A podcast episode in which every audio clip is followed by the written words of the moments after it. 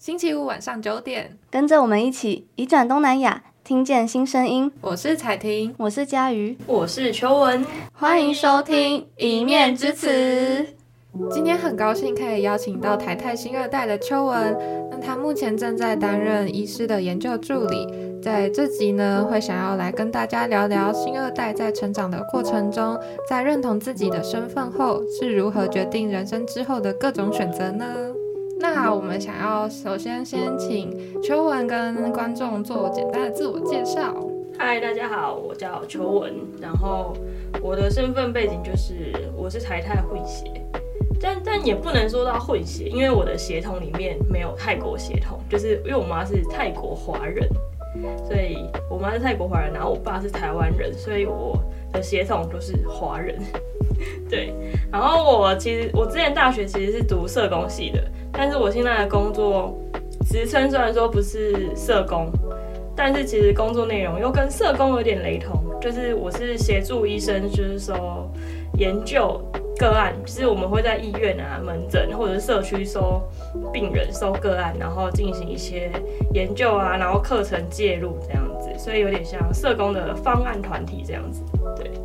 那我们有在网络上啊看到你投稿的文章。有注意到你所使用的笔名叫做台泰露妹，听起来是个充满重要含义的名字。你可以和我们分享看看这个名字的由来，还有它的意义吗？诶、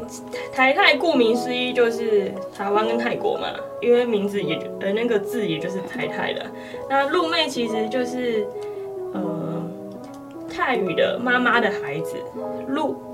露其实就是孩子的意思，然后妹其实是泰语的妈妈的意思。然后就是我是我妈妈的孩子，然后但也同时是我爸爸的阿梅啊，就是因为我是他女儿，就是阿梅啊这样叫，会这样叫，就是因为他这样，他他都会这样叫我姐姐啦，所以我才会就是用露妹这样子，又有谐音这样子，对，嗯，好可爱哦，超酷的，那就是想。就是问说，我们在你的那个独立评论的投书中啊，就是也有看到说你有提到，就是父亲病危，然后那时候就是由你的妈妈来去照顾他嘛。那想问一下，就是当时有没有发生了什么事情，让你就是也看见台湾的健康权的不平等的部分？诶、其实因为虽然说我妈妈来到台湾也是快差不多三十年的时间，但是她其实不是中文。然后他也只会讲台语，所以说其实光在语语言这方面就有很多的一些差距。然后加上其实我爸爸那时候在病危的时候，他有一次病危的时候，就是我妈有点不知所措。然后因为其实我也在，然后我就是很很冷静的，就是在安抚我妈什么之类。就是我我那时候要扛很多责任，就是顾我妈的情绪，然后也要就是。面对一些医护的一些寻找这样子，然后那一天晚上回到家，其实我妈就突然就是在床上，就是突然爬起来，就问我说：“怎么没有他这个他的书籍？就是他的意思其实是说，怎么没有这个疾病的卫教书籍？我都不知道怎么照顾他。”他突然讲的这句话，我就有点惊吓，我就觉得说：“哦，他讲出这句话，那代表他内心其实……”就是那个压力是多大，然后又很不知所措，就是完全的，就是好像就是有点就是自己是外外来者的感觉，就是因为不知道这个语言，就是不不是中文，然后台湾也没有就是泰语的一些这些卫教资讯的一些书籍，让他不知道怎么去好好的照顾自己的家人，让他会觉得有点挫败之类的。而且其实那时候他会那种，就是有点崩溃或怎样子，是因为我们是我们三个是睡在一起，那时候常常看到爸爸就是不舒服，就是因为他肺积水，肺积水就是一躺下就很喘，因为水会就是积上来，所以他都要坐着，可是坐着又很难睡，所以其实就是我们看他的整个过程都是很煎熬的，就是要睡，可是又睡不好，可是躺下也睡不好，就是。就是辗转难眠，所以然后加上他那时候病危是心包膜积水，也是找了很久找到病因，所以我妈妈那时候就很崩溃，说有点崩溃啦。她其实没有哭，她只是坐起来就是问我，就是很淡淡问我说怎么没有他的这个书籍，我就觉得哇、哦，那个压力真的是很可怕。真的，像是虽然我自己爸爸妈妈都是台湾人，但是曾经啊，我爸爸也是受伤骨折，然后看着我妈妈在照顾我爸爸，就已经非常的焦头烂额，然后就、嗯、就是蛮辛苦的，然后就是更难想象说，如果，诶，应该说可以更，就是如果如果自己的妈妈或者是爸爸可能是。就是不懂中文的话，那可能真的在照顾另外一半的时候，真的是无力感会更大，对，会更多的困难。这样，嗯，我觉得这其实也代表台湾在医疗体系中还没有正视到语言的资讯落差，就也凸显了多语配套措施它其实有它的存在必要，就可以更友善的让就是外国的另外一半，他们就是可能更好的可以去了解说。就是医疗资源什么，就算就连我们自己台湾人那些医疗什么专有名词都已经够难去理解了。那想问一下，就是你妈妈那时候照顾你爸爸吧，然后那时候是怎么样？她自己是怎么样去就是分配时间呐、啊？然后跟就是可能做她自己想做的事情。其实那时候我们两个的状态就是，因为我们都是有工作，只是我的工作是比较。弹性比较像 part time 那种的，就是就是我现在的这份工作。那时候因为我爸爸生病的关系，我不敢找正职，就是因为我可能还要再 cover 我妈，然后也要再 cover 我爸爸，就是医院这样奔波，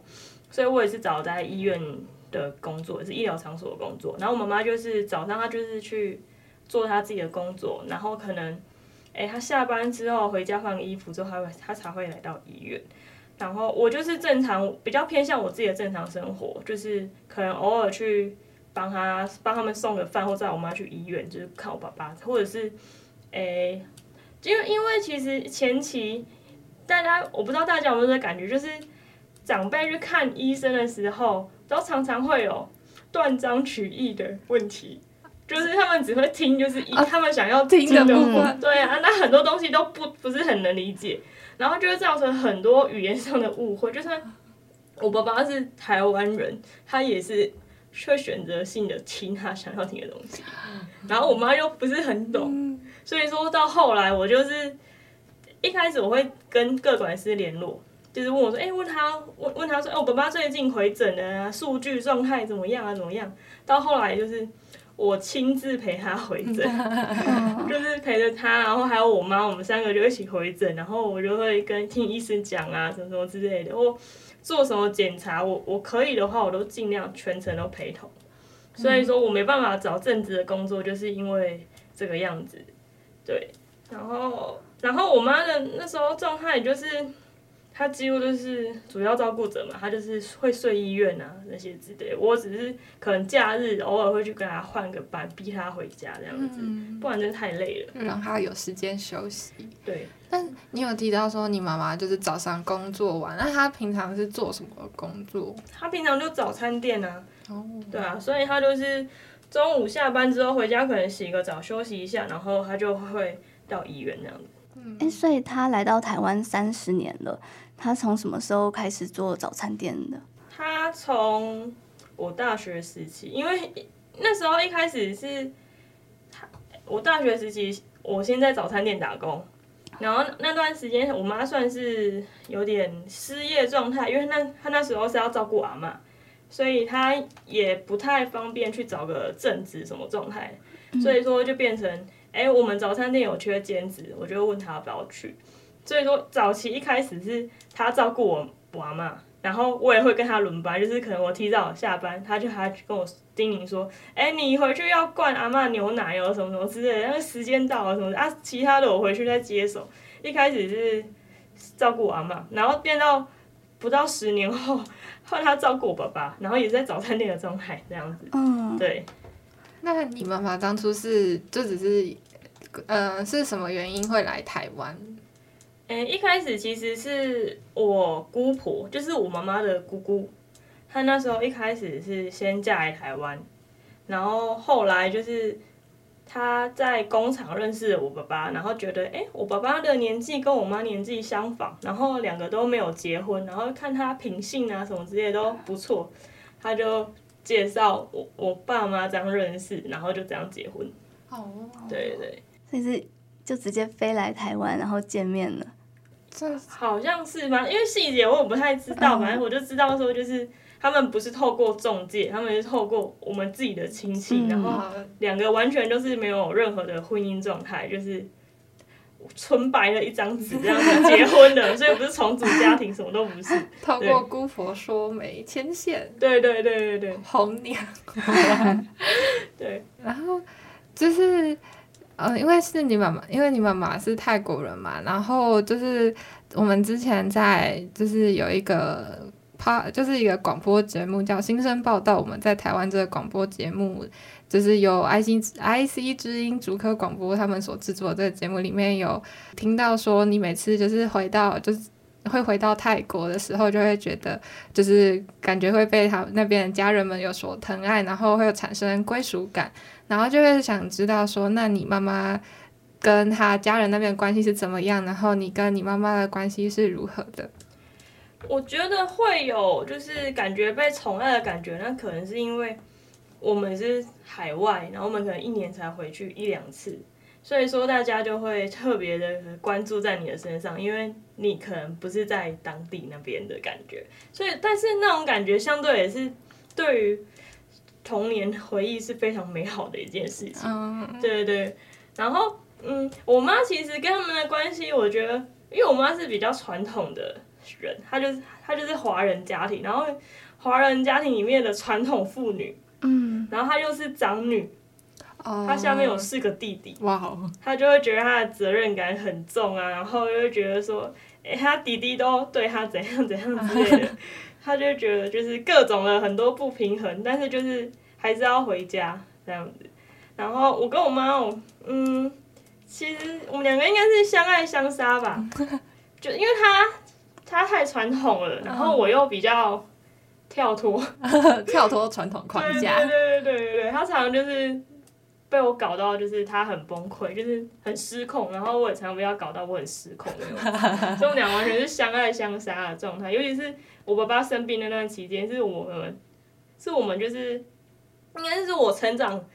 过程里面最可怕的一段时间。嗯嗯，对对对对，最。彼此的关系是最紧绷的，就是各种关系呀、啊，就是，呃，照护问题呀、啊，然后还有一些情绪问题呀、啊，然后还有一些家里的东西呀、啊，什么之类的，就是我们两个完全就是没办法沟通的状态、哦，太常会有冲突的。对对，就是一讲话就会有超大火花。哦哇！对对，完全就是很冻结这样子。哇对，那这样你们一起回到泰国的时候，也会有这样的冲突在吗？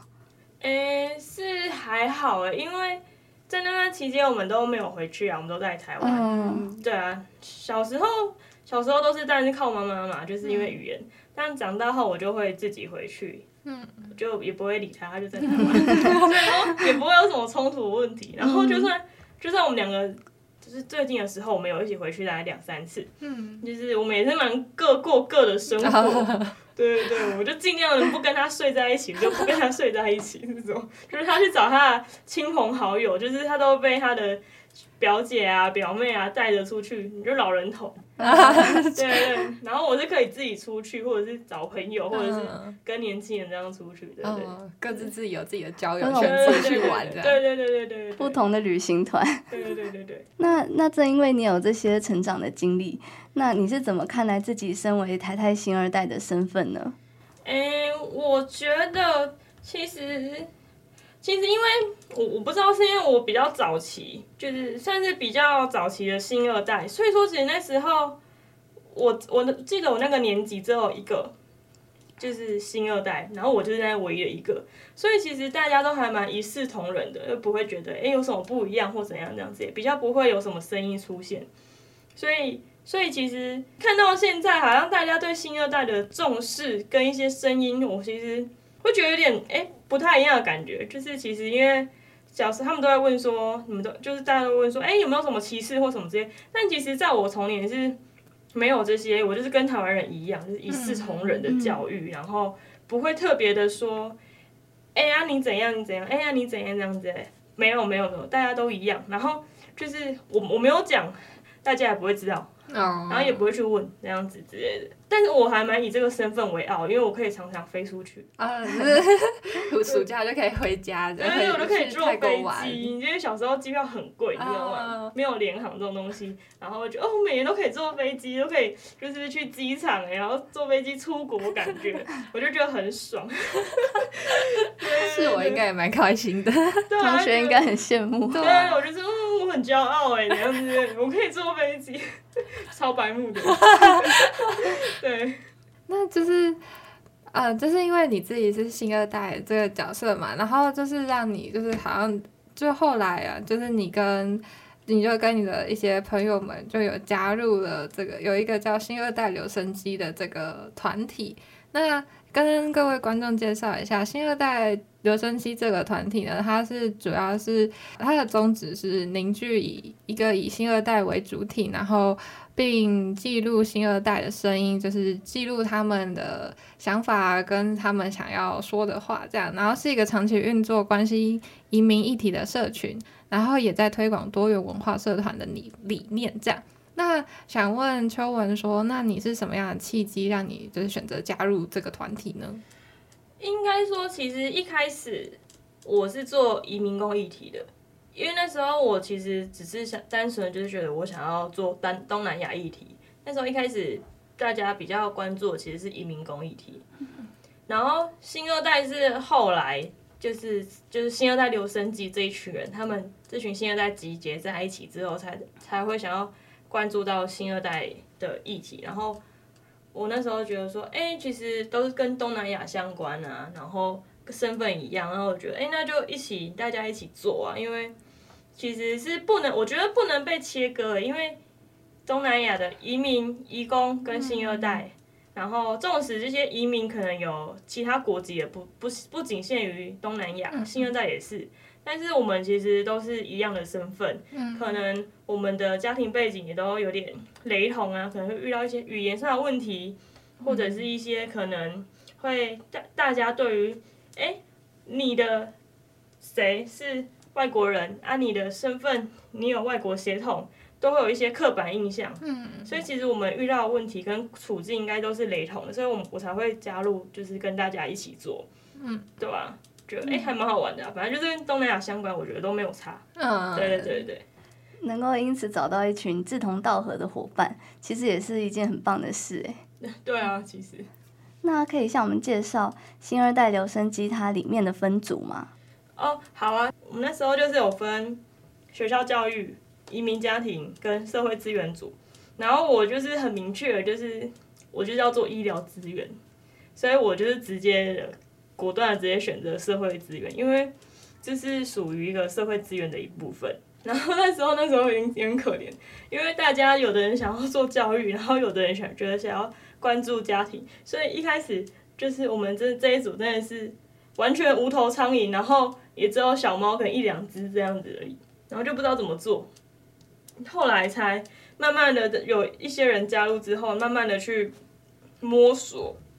然后我们才去进行这哎找到源头，哎其实社会资源其实跟钱相关，然后跟政府相关，所以我们就去开始。把苗头就是去往发展基金这方面去搜寻，这样子，对。嗯、所以刚才有提到说，就是像社会资源小组中，就是主要负责内容就是往就是社会资源的部分去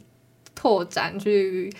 开路这样子。那所以你们主要的关注的焦点是什么？可以跟我们分享一下吗？我们因为社会资源其实蛮广泛的，其实你的学校教育。这些也是社会资源，然后你的家庭资源啊，这些新就是新住民中心，这些也算是家庭的资源。其实社会资源是一个超级无敌广泛的一个词，它包含了全部整个社会资源都是都包含在里面，医疗，然后教育，然后还有一些什么，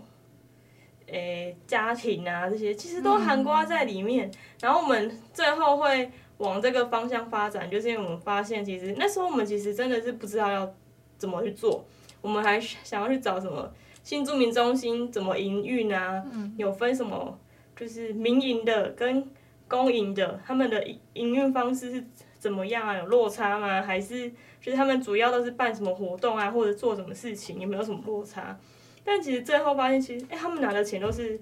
新住民发发展基金的钱，这样子，对对对，所以我们就往这个方向去探讨，去挖比较深的东西，对，这样子。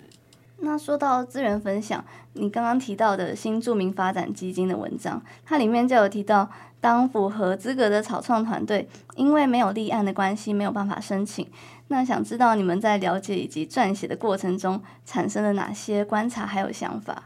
其实他们那时候，他们主要申请者，他们都是觉得要有立案，他们都是要以单位去立案的，然后还要。缴交什么章程啊，还有立案证书跟负责人的证书，就是很明确，就是要有立案团体才可以立案。可是，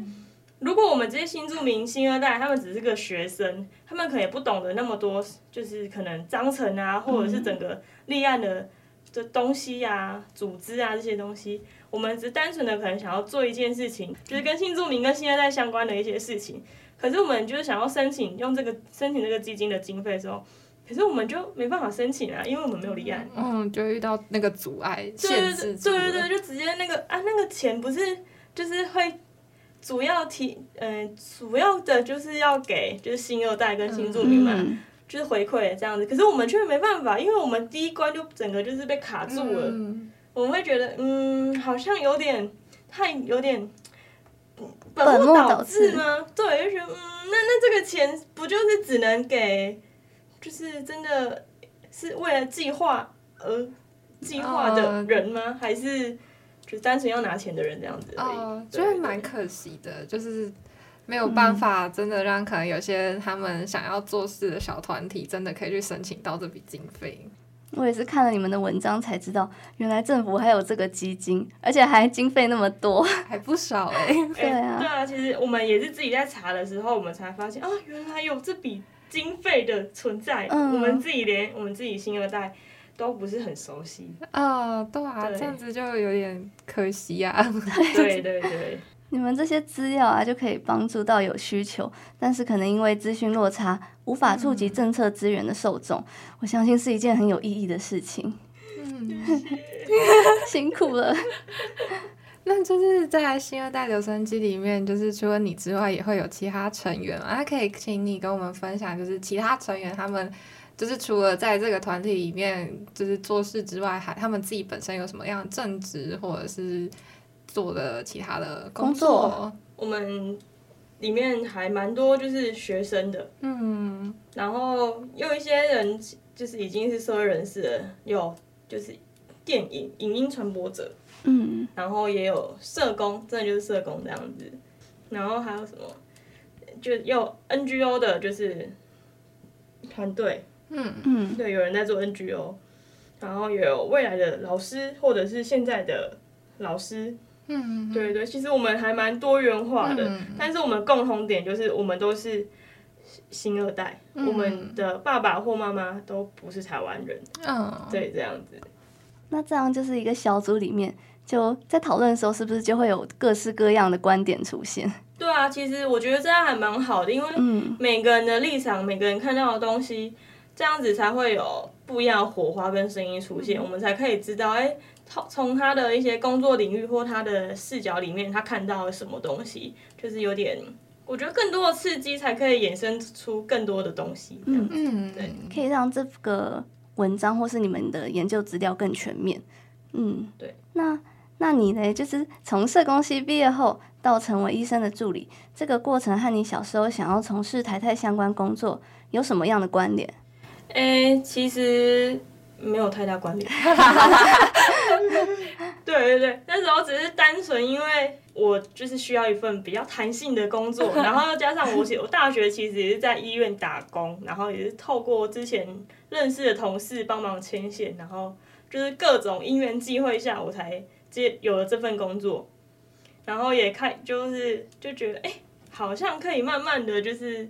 透过我这份工作，在医院里面就医疗体系里面。去挖更多东西，讲讲挖好像不太好，就是就是可以收集，对对对，发展就是可以收集到更多的一些资讯，然后就是医疗院所对于移民啊，还有一些移工啊，他们的一些对配套模式会是怎样啊，或者是有没有什么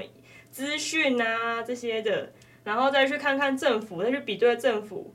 这些的。嗯，那你在医院第一线的工作，你有看到就是在你工作的这几年中，呃，台湾的健康权有趋向平等的吗？虽然说我的我我的就是个案里面都没有什么新住民跟义工，可是我有我是还是会去问一些同事说，啊，你们遇到新住民啊或义工的时候，你们会怎么处理呀、啊，什么之类的？嗯、他们大部分都说还是会用 Google 啦，啊，就是翻译去。对对对对，纵使其实还是有一些比较简略的单张，可是 Google 还是最方便的。嗯、对对对对对对对，所以就是其实。哎、欸，我也知道政府有做一些多元语、多元就是多元语，不是啊，多语化的东西。嗯，对对对，但是好像其实没有真正的落实在民间。嗯，对，其实有点可惜。如果他们再把它真的去推广出去，让医院里面的人也知道，哎、欸，就是有做这些东西。你们如果遇到遇到这些外国人的话，你们可以怎么做？怎么做？因为其实连很多院内的人都不太知道，哎，原来医院有这些资源，不是，是政府有这些资源。哦，因为因为可能有的人连医院里面的人都不太知道政府这些资源的，可能可能我也不太清楚。对对对对对，因为就是有落差，就是政府说，哎，我们有这些资源啊，可是你就比对医院里面的一些资讯，哎，啊，怎么都没有啊，就是没有真的推广下来。对对对对对，有点可惜。对，就是可以再更好。对对对对对。那就是你有说你是社工系毕业嘛？那你自己在就是社呃自己新二代的身份，就是会影响到就是自己那时候在科系上的选择嘛？就是还有你自己想做跟不想做的事情嘛？诶、欸，其实我当初确实是因为我的这个身份而去读社工系的，就是因为我希望可以协助到就是。像我妈妈一样的，在台湾的外国人，或者是在外国的台湾人之类，反正就是我觉得就是一个语言上，因为我觉得语言很重要，嗯，所以说其实就是因为这样子，我才会觉得说想要当社工，然后就可以协助更多，就是可能新住民啊，因为我知道他们来到异国，他们可能语言就有一些问题，会需要一些翻译呀，或者是一些之类的，所以我才会选择社工系这样子。就是可以建建立起桥梁，当他们中间那个桥梁。对啊，然后不想做，其实目前好像都还好哎，我觉得我的工作路程都还蛮幸运的，误打误撞，对，然后误打误撞，然后歪歪，然后哎又直了，哎又直了，对对对对。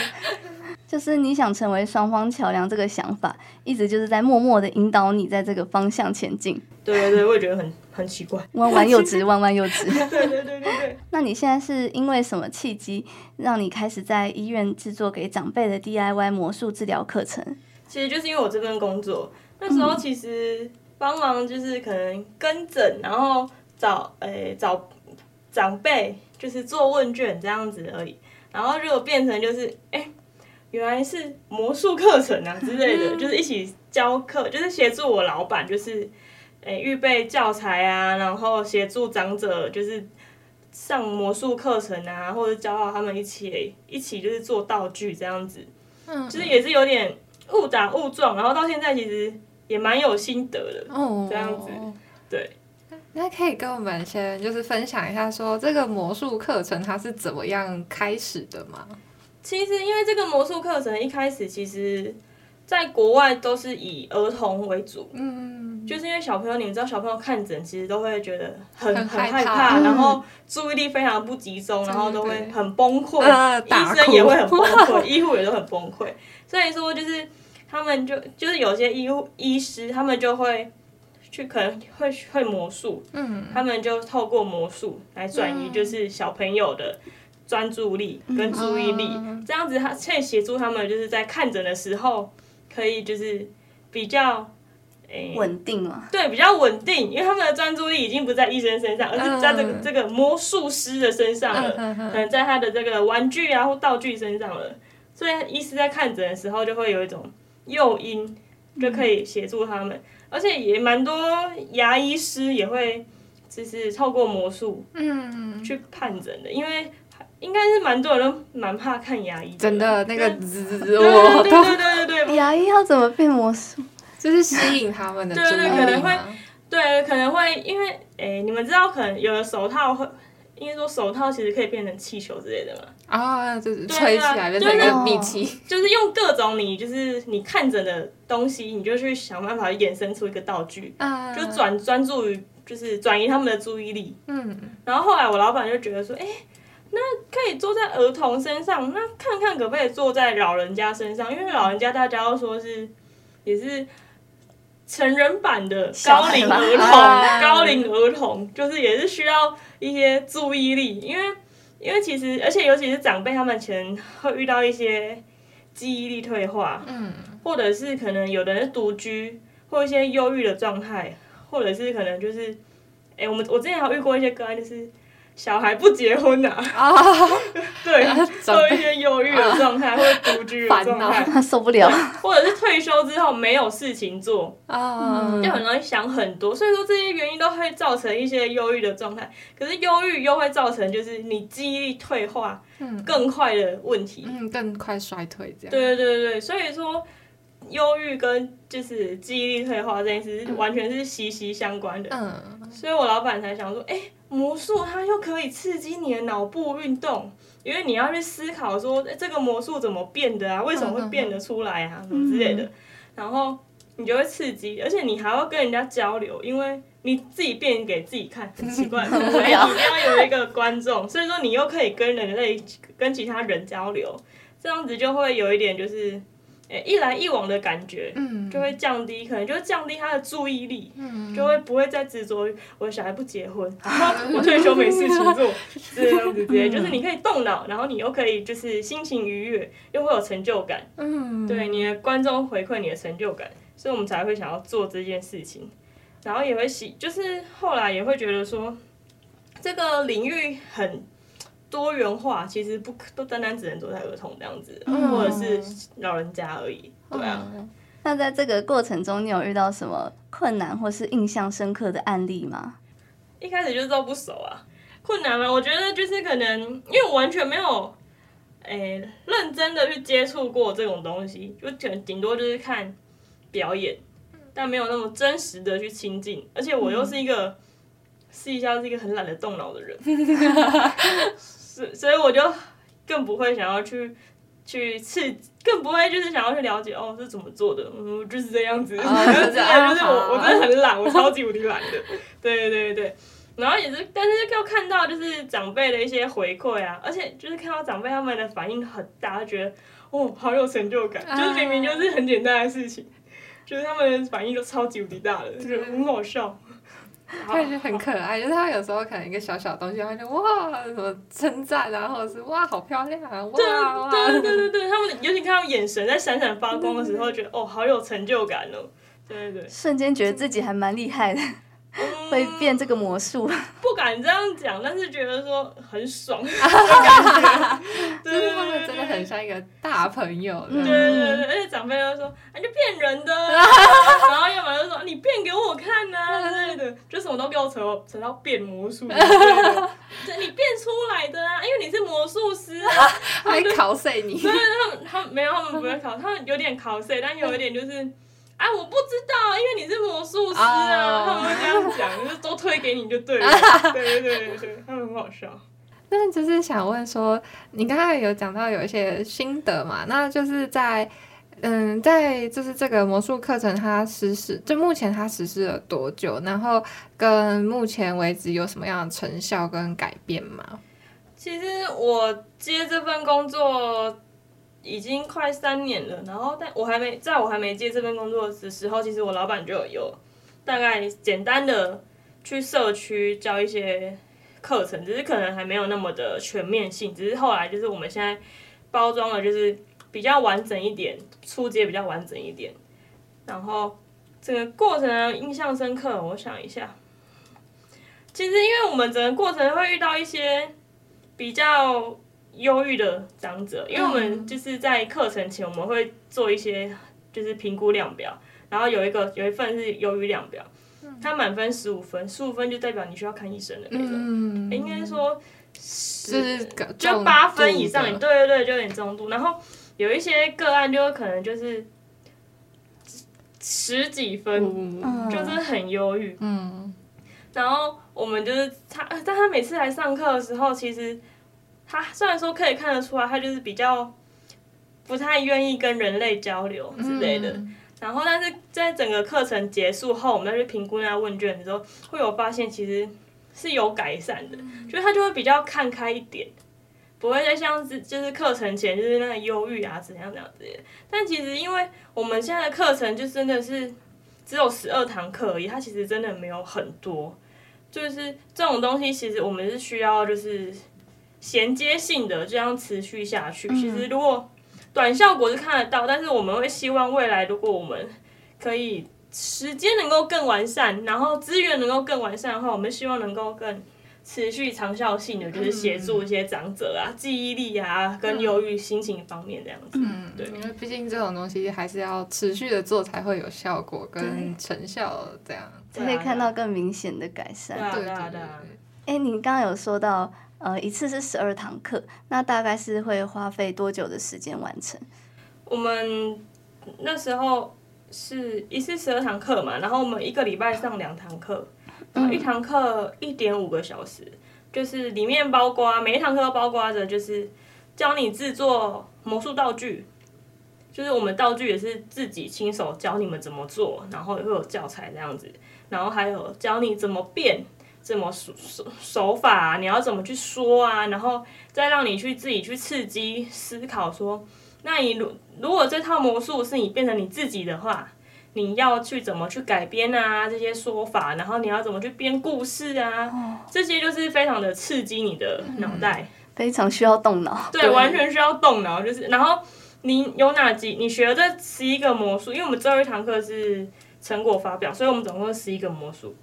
就是你从这十一个魔术里面有哪几个魔术，你可以把它串在一起，用一个故事串在一起，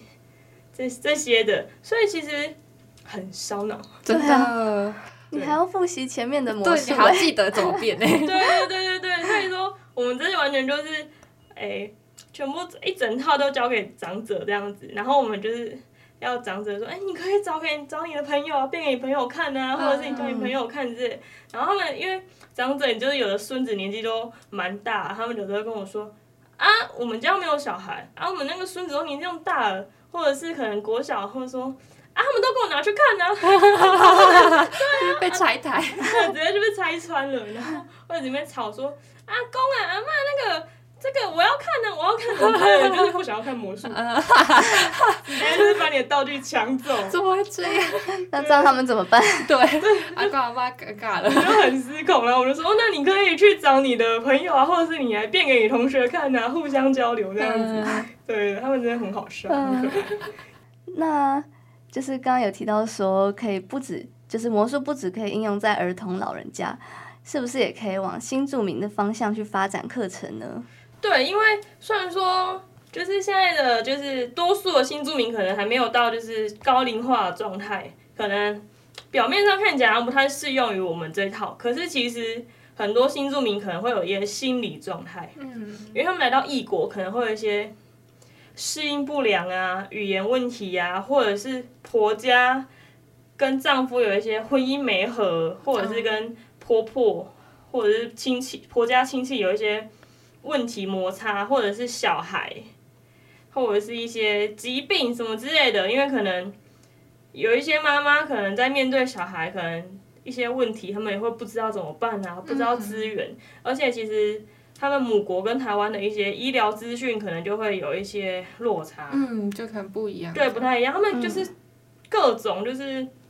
来到异乡的感觉，所以他们心情一定会有一些忧郁的状态，嗯，所以然后加上其实我们这一套。不只针对就是刺激大脑，也它也可以协助，就是让你去跟人类交流。而且其实我老板他除了就是有这套课程之外，他还要用他的魔术专长去接一些社区的卫教课程。哦，可能会去讲一些骨质疏松啊，或者是一些诶、欸、可能失智啊，它都可以用魔术掺杂在里面，嗯、就是会包装成一个完善的一个就是卫教课程，就不再是那么的枯燥乏味的讲座这样子。所以其实魔术它不单单就是很简单的课程，它也可以包装到一个很有趣，然后就是。各种内容就是你就要去思考你要怎么去包装，让大家吸引你的注，嗯、就是吸引到大家注意力这样子，所以我们才会想要往这方面去发展，因为可能可能会希望可能会有新著名中心吧，因为我知道这这样子的资源可能会新住民中心比较有可能就变成一个就是可能方案啊团体方案的课程，嗯、因为因为新住民中心都是。会有需求的新住民才会来到新住民中心，嗯、对对对，就像医院，大家都会有一些需求才来到医院的问题，对，所以我们希望能够把魔术这个这一块就是开花 开拓哦，开拓了，把它开拓出去，就是各个领域都可以有这一套这样子，嗯，对对对，而且我觉得新住民的课程应该也是未来的趋势之一，对啊，嗯、因为。而且其实现在新住民年纪也开始慢慢的增长，也会需要一些卫教资讯。对对对，对，因为其实好像我妈，我妈就会在 YouTube 看一些有的没有的，然后里面可能就刚好看到一些说吃什么传统疗法，对对对对对，或是赖，对对对，但是他们的母国资讯又跟台湾的一些资讯可能又不对等，嗯，所以那到底是要听哪边的？对对对，所以我会觉得说，嗯，那我觉得我们既然魔术也可以用微教，那那就是我们努力的，就是可以跟一些单位合作啊，嗯、可能他们帮忙翻译，然后我们就是负责就是做这些微教啊、包装之类的，嗯、对啊，就是各种需要那样子。所以有很多多元的方向都可以去发展跟触及，这样。对对对对，嗯、欢迎就是大家一起来找我们讨论新住民这方面的东西。好啊好啊，之后有机会可以合作。对对对对对，可能可以跟听你说这边不是也有那个法律呃不对，心理智商服务什么法律法律记。心理智商，对，医药什么？对对对对对对对，名字有点长。对，老板刚好是家庭医学科的，就是最基本的。对对对，大家有什么需要都欢迎，就是我们可以一起谈谈这样子，合作谈谈。对，好，那今天很开心能够邀请到台泰露妹王秋文作为一面之词故事篇的来宾，和我们分享自己的成长故事，还有作为新二代的生涯选择以及社。社会实践，让我们了解到新二代在台湾生活的多重面貌。然后这也是听你说平台啊，在今年二零二三年所致力分享的故事。如果是有关注粉砖的听众，会发现我们的专栏主题从听我说延伸到看我做，把焦点放在新二代的身份如何影响他们往后人生的不同选择。